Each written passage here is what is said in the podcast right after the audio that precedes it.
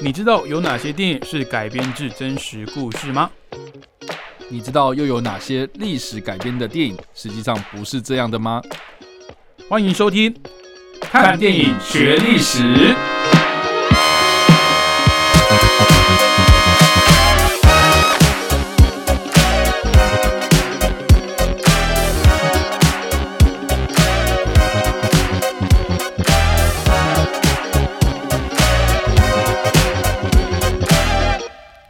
各位听众朋友，大家好，欢迎继续收听汉声广播电台。您现在收听的节目是每个礼拜五早上七点半到八点的《看电影学历史》，我是主持人伟杰，我是主持人曹曹 Y。好，那今天要讲这个历史事件啊，这个时间呢又拨回比较远古时代一点哦，刚好是十七世纪的开端，一六零零年的十月二十一号。发生在日本的这个官员之战哦，那这个时间点呢，一六零零年哦，因为我有玩很多日本游戏的关系哦，所以我知道，哎，这个大概是日本战国时代的尾端哦。你该不会玩什么战国无双之类的？战国巴萨罗啊，那超好玩的。但是，但是因为我玩游戏的关系哦，虽然说我对可能时代背景有点概念，但是我对里面的角色嗯是完全不知道的，是完全混乱的。因为我们玩游戏都可以自己选角色嘛，所以有可能会哎这个。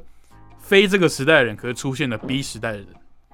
哦，就是时空置换。对，因为他们每一个游戏角色都是当打之年嘛，然后每个人都很年轻啊，然后可以任意出现在任何一个战争这样子。是是是。好，那这个官员之战哦，再麻烦这个叉叉 Y 帮我们爬梳一下，哎，这个前因后果是怎么样的？OK，好了，其实我觉得在讲日本的历史的时候，其实大家最难以入门的一个点啊，战国。呃，我应该是这样讲，我觉得大家普遍我自己的观察然后就是我这样观察下来，我觉得大家很难入门的一个点，就是因为人名太多这样。哦，对，而且我觉得人名太多之外，就是同一个人他有可能会一直在变他的名字或者他的称号。嗯，好，比如说我们今天可能会提到的这个丰臣秀吉好了。嗯，好，大家应该都知道说，其实丰臣秀吉他就是呃原本是织田信长的一个部将嘛。对对，然后织田信长因为他有这个统一日本的一个大。大梦嘛，哈，一个志业这样子啊，结果在准备要统一日本之前哦，被他的部将另外一个人哦，明智光秀给杀了嘛，哈，就是所谓的本能寺之变啊。他死掉之后呢，结果呢，这一个丰臣秀吉呢，他就回头就把这个明智光秀给干掉了，然后呢，就直接的，就是成为了这个所谓的，当然了，中间还有发生过很多事情啊，就是，但是他基本上就是后来变成是织田信长的接班人，嗯，对，那。丰臣秀吉的丰臣，然后其实是被赐姓的这样，所以他之前叫做羽柴啊。所以有些人你要知道说，其实他原本叫羽柴秀吉嘛。嗯。那另外就是说呢，其实羽柴羽柴，他其实那种你知道听这个名字，他有点有有点比较低阶一点的那种，对那种他的出身比较卑微了。他可以说他的名分，他的名号是靠他自己打拼上来的。对对对。然后再加上说呢，哎，大家应该有听过，就是说一些拜官野史，或是哎可能这个。啊，不管是戏剧啦，还是 呃，这个刚刚伟杰讲的这个电玩啊，对他们通常都是会说这个丰臣秀吉或者羽柴秀吉这个人叫做猴子嘛。啊，对 对，因为这个人他出身卑微，然后很常被这些人给就是可能原本的大名们给调侃，然后哦取这个绰号，然后处于比较难听啊。但是他这个人也是疯疯癫癫的，或是他这个人比较个性开朗啊，对哦比较豪迈一点啊，所以其实哎他也很乐于就是说哦好啊，我就叫疯哦我就叫猴子啊，就是这样子，就是。跟大家的那个关系会比较打成一片这样子，嗯啊，他这个人的个性也是比较呃开呃比较开放嘛，然后比较好比较豪爽一点，比较豪爽，比较豪迈啊，也因为他 就是因为出身低微哈，所以他其实在掌握实权之后呢。他就开始就是呃，会比较享受哦生活。我这边讲比较委婉一点，是享受生活，但是就比较奢华一点的哈。所以呢，他在这个上位之后呢，他建立起他的霸权之后呢，哦，虽然不是到这个所谓的幕府将军啊，或者这样的一个称号，但是他那个当时叫做官白然后，所以有知道啊，他的名字就变哦，就是说他的称号哦，有可能是他的官职啊，就是说我们官白大人、官白大人，那在这个有一些。呃，日剧里面呢，有一些这个古装剧里面就是讲说官白大人，那他其实就是在指丰臣秀吉这个人，这样，嗯，对，要不然就是太太阁守嘛，哈，太阁大太阁殿下等等的，哦，这个这些都是他的称号哦，但是他其实都是同一个人的意思啊，就是说丰臣秀吉这个人，他接续了呃织田信长的霸业之后呢，再开始展开另外一个时期，就是就是这个样子，就是这个样子。嗯，对，那当时的这个丰臣秀吉，他其实老来得子啊，就是他娶了老婆，但是就一直生不出小孩啊，有很多测试，但是也生不出来啊、就是但是也生不出来他的后代这样啊、结果呢，他他真的是已经老到，就是说他已经放弃了，就是说他有可能会有后代，他的直接直系的血亲的这个状态的时候呢，呃，嗯他就有立了一个就是他的亲戚的小孩，就是说好吧，那我就先把你当做是后备人选好了，这样。对，那这个这个人他以后是我的后代，这样。是，对，他我的应该说我的接班人。对，嗯假设我死了之后，这样，哎，结果没想到丰臣秀吉他竟然老来得子啊，然后就是很老的时候啊，就生出了一个他的后代，叫做丰臣秀赖，这样。嗯，对，那他的这个到晚年时候啊，就已经你知道吗？就是健康状况已经很不好了，哦，常常嗯就是可能尿失禁啊，哦，甚至呃，听说了哈，就是他在这个呃早晨在在办理这个办公的时候啊，哦，嗯。然后就是在大庭广众面前，就是这些文武百官就跟他报告的时候，当场尿失禁，你知道吗？哇，但已经这么严重了，对，就是哎、这个 有没有不能自理了这样子啊、所以其实呃这健正正那个，其实这个健康状况已经很不好。嗯所以他在晚年的时候呢，他的这个接班人又这么幼小，那怎么办呢？所以他在晚年的时候，他就把这个权力给稍微分权下去了哈。哦，当时呢，就他他就是分权给这个五个他最信任的家臣，然后哦被称作是所谓的五大佬，然后来嗯管理这样的一个职位，这样来来管理来管理这个国家这样子啊。然后呢，也千交代万交代哦，就是这五个大佬，就是说呢，哦，请你们哦立下状书，立下状书，你们要跟我发誓哦，假设我以后死了，哦，我已经过世了，哦，你们一定要用尽你们的生命，尽嗯你们的全力。来扶好，哎、来把我辅佐这个来辅佐我这个幼少主主啦，哈、嗯这个幼主就是丰臣秀赖这样子啊、嗯那当然大家都发誓啊，这样子。那这个五大佬其中之一呢，哦，其实就是这个德川家康。那这个德川家康大家应该也听过这个名字嘛，哈，这个人呢、他原本从这个织田信长还在的时候呢，就一直是一个盟友关系啊、嗯所以原本就是跟呃这一派的人物就是有很友很友好的一个关系这样子啊。那当然呢，丰臣秀吉他上上台之后呢，哦、就有点像是他跟丰臣秀吉是有点平辈关系的嘛，哈、嗯所以其实，在五大佬之中啊，这个德川家康哦、他的这个势力或者他的地位是不是稍微就是比较高一点哦？嗯。那但是呢，就是因为哦，丰臣秀吉他的晚年的时候呢，啊，已经开始不怎么管事情了，这样子，然后就五大佬大概都是这样子一起在一合议这样子啊、嗯。诶，可是呢，按照规定来说了哈，就是说任何事情、任何的这个决策、任何这个原本是要让这个丰臣秀吉来决定事情的这些职位呢，应该是要有五大佬来一起共同协商。对，就是因为他们是平等的，对，就是五个人要一起做了哈。对，哎，结果呢，通常啊哈，就是这个德川家康一直在一直在自作主张，嗯呃，甚至是有一些，比如说呃，封功论赏嘛，哦、就是说有些人可能在外面有战功回来的，他就是要哦，你要给他奖赏嘛，对不对？嗯那照理来讲，应该是也是五大佬要一起说说，哎，我们要给他多少啊？对对哦我们要我们要合意嘛啊？结果这个风这个德川家康就说，哦不用那么麻烦，我就直接给他，他要多少我来定，就是直接嗯给他定的这样子，所以就有点像在破坏规矩的感觉。嗯那当时的这个丰臣秀吉的有一个呃重臣啊，哈，虽然不是五大佬之一，但是也算是一个地位还蛮高尚的，哎、就是地位也蛮高的一个大名哦，叫做石田三成哦，哦，他就是非常非常的看不惯，就是德川家康这一个老狐狸一直在这边、哦自作主张啊，在那边、嗯。呃下这个指导棋，感觉他是摄政王的感觉。对，要不然就是他觉得这个人有野心啊，啊，他觉得这个人居心叵测然后就不能让他继续再做大这样。对，就是说这个人未来哈、一定在那边窝里反就对了、所以就开始在提防这个人哦。啊，结果呢，啊，这个呃，接下来哈、就是说，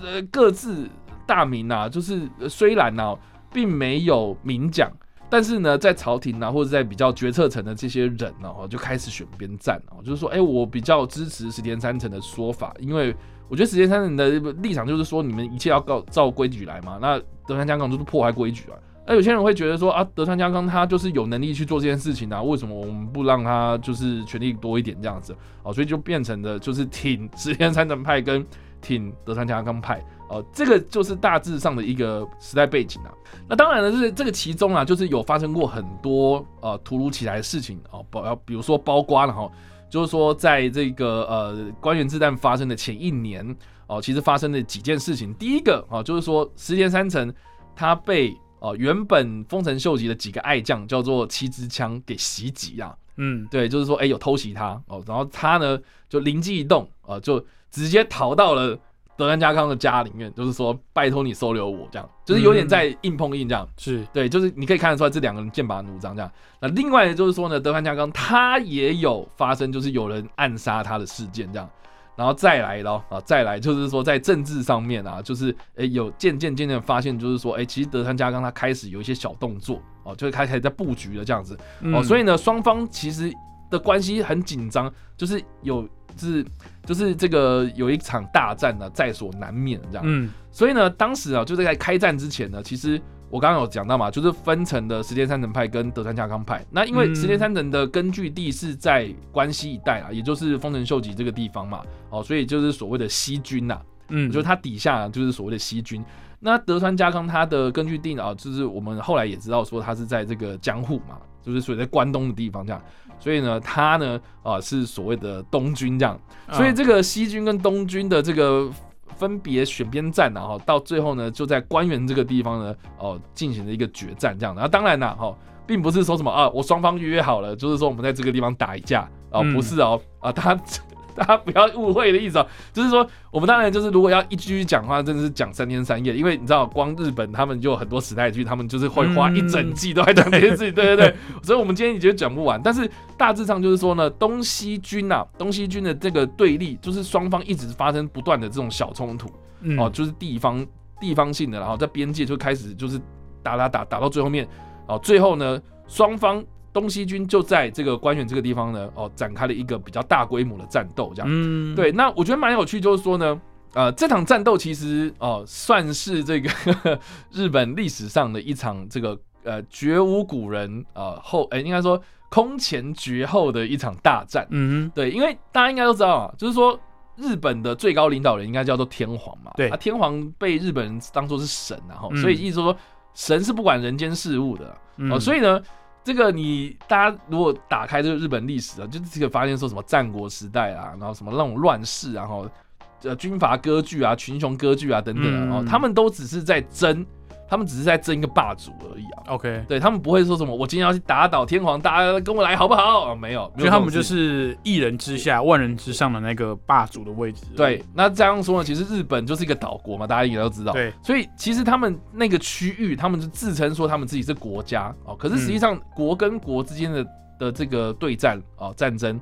啊，其实。我觉我觉得说难听点，其实就有点像帮派械斗这样。OK，对，所以呢，抢地盘、抢地盘、抢娘们这样子，就是这样。驰抢驰驰嘛，对，抢粮嘛，啊，抢资源这样子啊。所以其实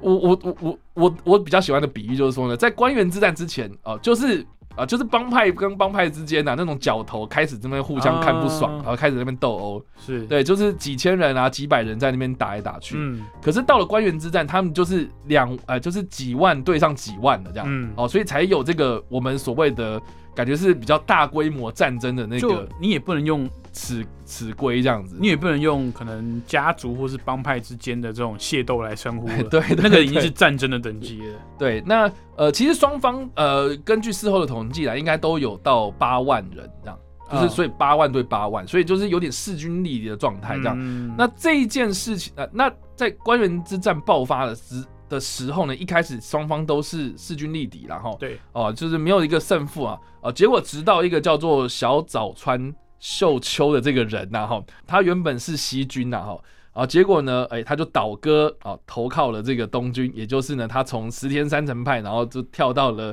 支持德川家康派，才让这整个战局扭转，然后到最后呢，石田三成在这场战争之中呢战死，这样，嗯，对，那所以呢，最后啦，哦，最后呢，德川家康当然就是占上风了嘛，他就一路攻到了这个关西，哦，所以才后续呢有所谓的这个大阪城之战。哦，大阪大阪城什么东之镇、夏之镇，然后到最后呢，这个丰臣秀吉的家族全部灭门了，这样子，然后德川家康崛起，他才开启这个快要三百年的这个和平时期啊，也就是他后来的这个江户幕府时期这样。嗯，所以呢，其实呢，好，官员之战为什么这么重要？很大的原因就是因为它其实改变了日本的历史啊，也就是说，呃，过了这个大战之后呢，这个世界的局势哦，日本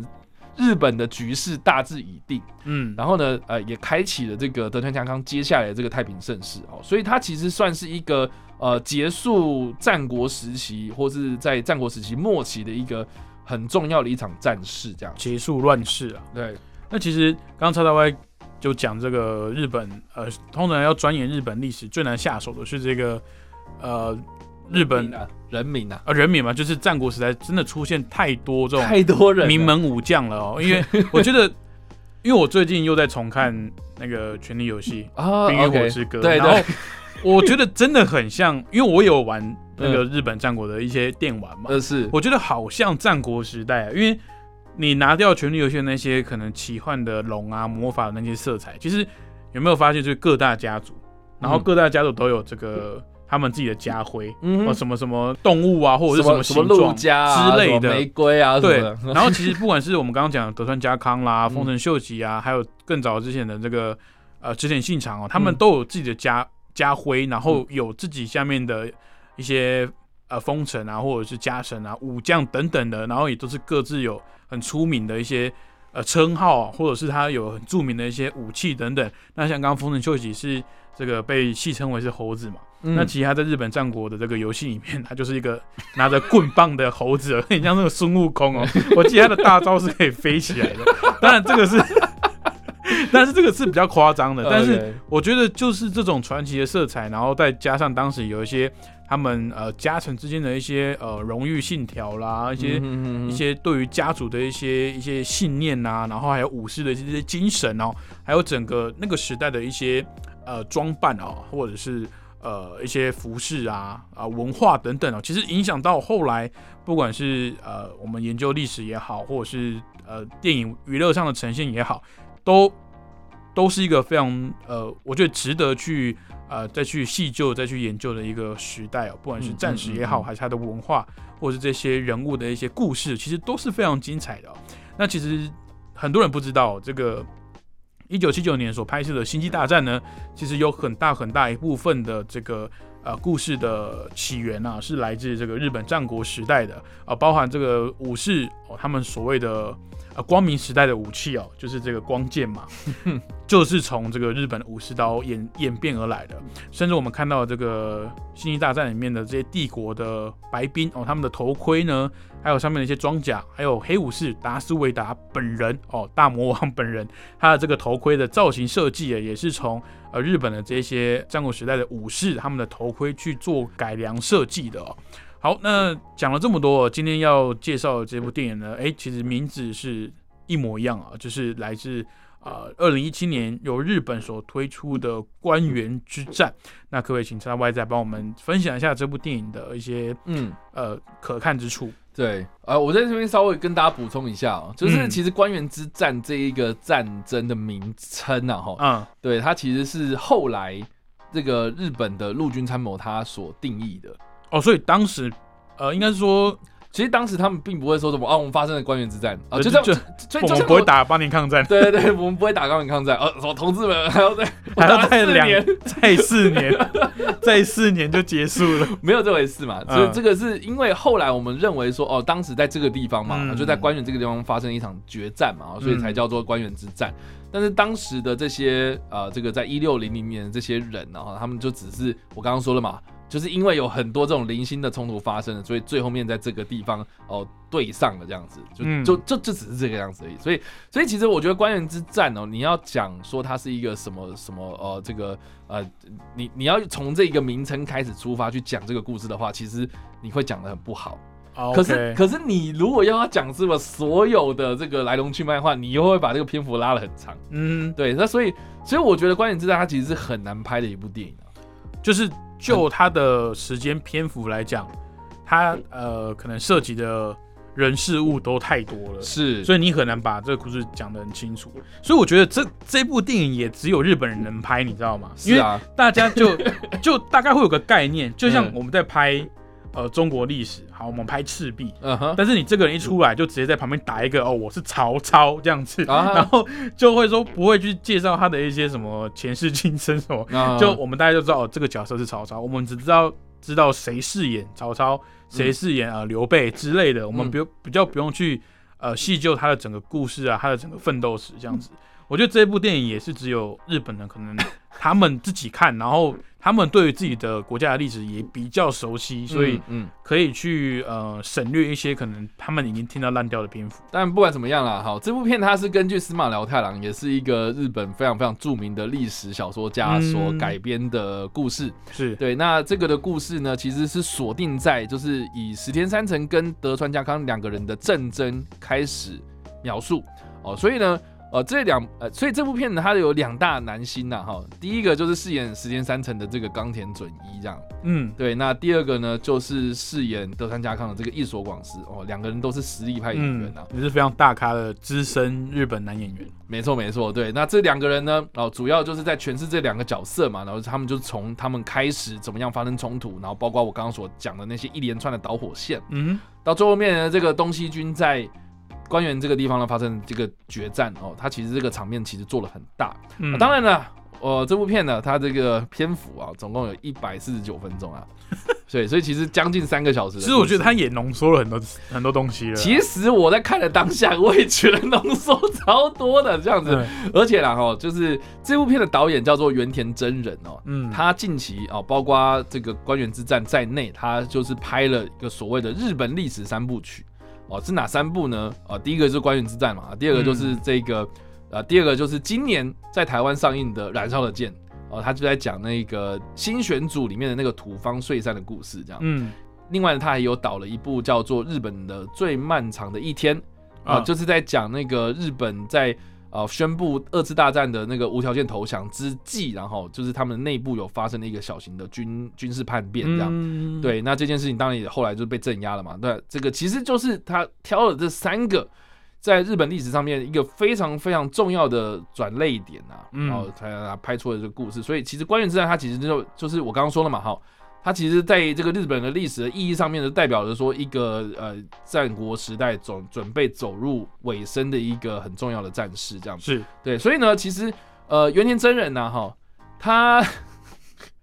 他拍的这些呃日本故事啊，哈，我觉得相较之下，《官员之战》真的是这三部电影里面呢比较难入门的，OK，超级难。它的门槛比较高一点。很难的很大原因是因为呢，这部片的演员啊、或者角色真的都太多太多，嗯，而且 OK，好，我这边念几个演员名称呐，哈，像是比如说啊，有村架纯，啊是。对我我个人非常非常喜欢的一个女明星呐，哈，嗯对，她在里面就是演一个女忍者这样。嗯。那这个女忍者就很就是很常在这个司马辽太郎这个故事里面常出现这种比较侠盗啦，比较嗯。武侠的这种元素的东西，比较虚构的东西啊，但是都是拜官野史嘛，哈，就是这个有点哎把它穿凿附会，把它编进来。他就在讲说什么哦，这个他是呃德川家康原本要派去暗杀石田三成的一个女忍者，然后结果哎没想到他是被这个石田三成给感动了这样。嗯。然后还跟他相恋，然后等等的这样子，所以这个有村架纯他有演这个角色，然后或是呢，像是比如说松山研一啊，啊。曾经演过 L 的那位嘛，是。呃，死亡笔记本那个 L 的那位啊，嗯。松山研一他就在里面演一个直江直江兼续。哦，直江兼续他这个人在历史上面扮演一个什么重要的角色？就是说呢，在呃官员之战开战之前啊、他有去告状啊、就是他去呃他去他去揭发了这个德川家康的一些呃种种不对的作为，嗯啊，这个史称所谓的直江状。那这这个这个这也算是这个也算是这个官员之战前的一个非常非常重要的一个导火线啊，哈。所以呢，其实这个角色也在里面呢，哦，有一个蛮吃重的一个关键性的事情这样子。嗯哎、可是呢，他也是以事件为主了哈，所以呢，哇，如果你今天哦看到官员之战的这个演员演职人员表里面有一个松山研一，然后你是松山研一粉。哦，你就是 你就是在这个一百四十九分钟之内，你就是哇惊鸿一瞥，哇他出来了，做了这件事情，然后没了，你懂吗因为？像有村架纯，他也是算是配角的角呃，色，呃算女配角，但是对他其实戏份反而比松山演义还要多 还要。重的，对对对嗯对，但不管怎么样啦，就还是以这个时间三成跟呃德川家康为主嘛。嗯对，那像是比如说呢，它里面还有什么东东出昌大哦，不知道大家知不知道这个人，对不对？日本第一渣男，最近对不对？他丑闻太多，这样，对，就是他在演这个小早川秀秋哦，就是在呃东西军两方对峙的时候，那个叛变的那一位啊，我刚刚说的那一个哦，他也是扮演一个很重要的角色啊。那当然，但是如果你今天哦，就是为了要看东出昌大，那他也是哇惊鸿一瞥开始出现这样子而已，这样。所以其实我觉得这部片它的呃叙事上面啦，如果你真的不熟日本历史的话，哦，其实你有可能会看了火煞煞。对，而且它呃历史剧哦，它又要兼顾这个史实哦，就变成说你这个人你又不能不讲，对你又好，你说我可能会把一些小战役啊，或者是小小的事件，我把它给忽略不计，嗯。或是省略掉。可是有一些角色很关键，虽然说他可能就就那个事件，但是他可能是下一个事件的导火线或是一些铺垫，嗯。你又不能不讲到他。哦，那可能有时候会让他觉得说，哦，啊，你就是光这一幕的这个这一幕戏，然后你请到这这样一个演员，所以我觉得有时候日本这些时代剧啊，也是蛮值得看的哦、就像我们在刚刚提到嘛，刚刚在看美剧的这个《权力游戏》，《权力游戏》还是纯虚构哦，它是一个完全架空的。呃，这个平行宇宙啊，它是完全另外一个奇幻的世界。但是今天我们讲的关羽之战，它是在日本历史上确实发生，也是非常重要的一个大型战役哦。那我们刚刚有提到，其实日本的这个战国文化啊，这些武士的这种精神啊，其实一直延续到现今哦。现代的一些娱乐界啊，还有一些文学界，其实都一直在研究跟呃推崇、是致敬这个日本当时候这个战国时代的这些文化，像我们刚刚提到的星际大战啊等等哦，其实都受到这个时代影响很深哦。那我自己以前小时候呢，会跟着阿嬷看这个这个日本放送协会所制拍的这个大合剧哦，那嗯常常每一季就是可能呃三十集、五十集这样子在拍哦，那 它也比较能够相对于电影的篇幅啊，比较能够详细去叙述，比如说江户川时代啊、幕府时代啊、战国时代等等这一些的一些历史的脉络跟人物，它可以交代的相对比较清楚，但是就是哦这个。这个篇幅真的是 惊人啊！对，你要吸收真的要 要一点时间哦。那嗯我会觉得啦，就是他们敢拍这种东西，然后还可以在日本就是维持这么好的一个成绩，我相信日本人对他们自己的历史呢，其实也是相当的感兴趣、啊。没错没错。然后因为其中牵扯到的角色很多，然后每个人的故事又非常的精彩，感觉好像在读什么神话故事一样。但是就是自己祖先哦，在同一片土地上面所发生的事情，所以我觉得真的日本的历史啊，不管是到现在啊一些呃影集哦、电影或甚至是游戏、小说等等哦，其实都非常值得哦我们在闲暇之余呢哦去做娱乐也好，去研究也罢，我觉得大家都可以找到呃属于自己的乐趣啦。好，那今天节目就到这边，非常感谢各位听众朋友的收听。如果你对更多电影背后的趣闻跟冷知识有兴趣的话，欢迎去追踪叉叉 Y 的脸书粉丝专业叉叉 Y 视觉动物，还有他的 YouTube 频道叉叉 Y 跟你看电影，还有他的个人的 IG 跟 Pockets 频道呢，也有定期在做影评跟影视新闻的更新啊，也欢迎大家追踪一波。那我们看电影学历史呢，也有在 Pocket 上面来上架、如果早上不方便听广播的听众朋友呢，也可以到 Pocket 上面来下载收听啦。好，那非常感谢大家的收听，我是伟杰，看电影学历史，下个礼拜同一时间空中再会喽，拜拜。拜拜。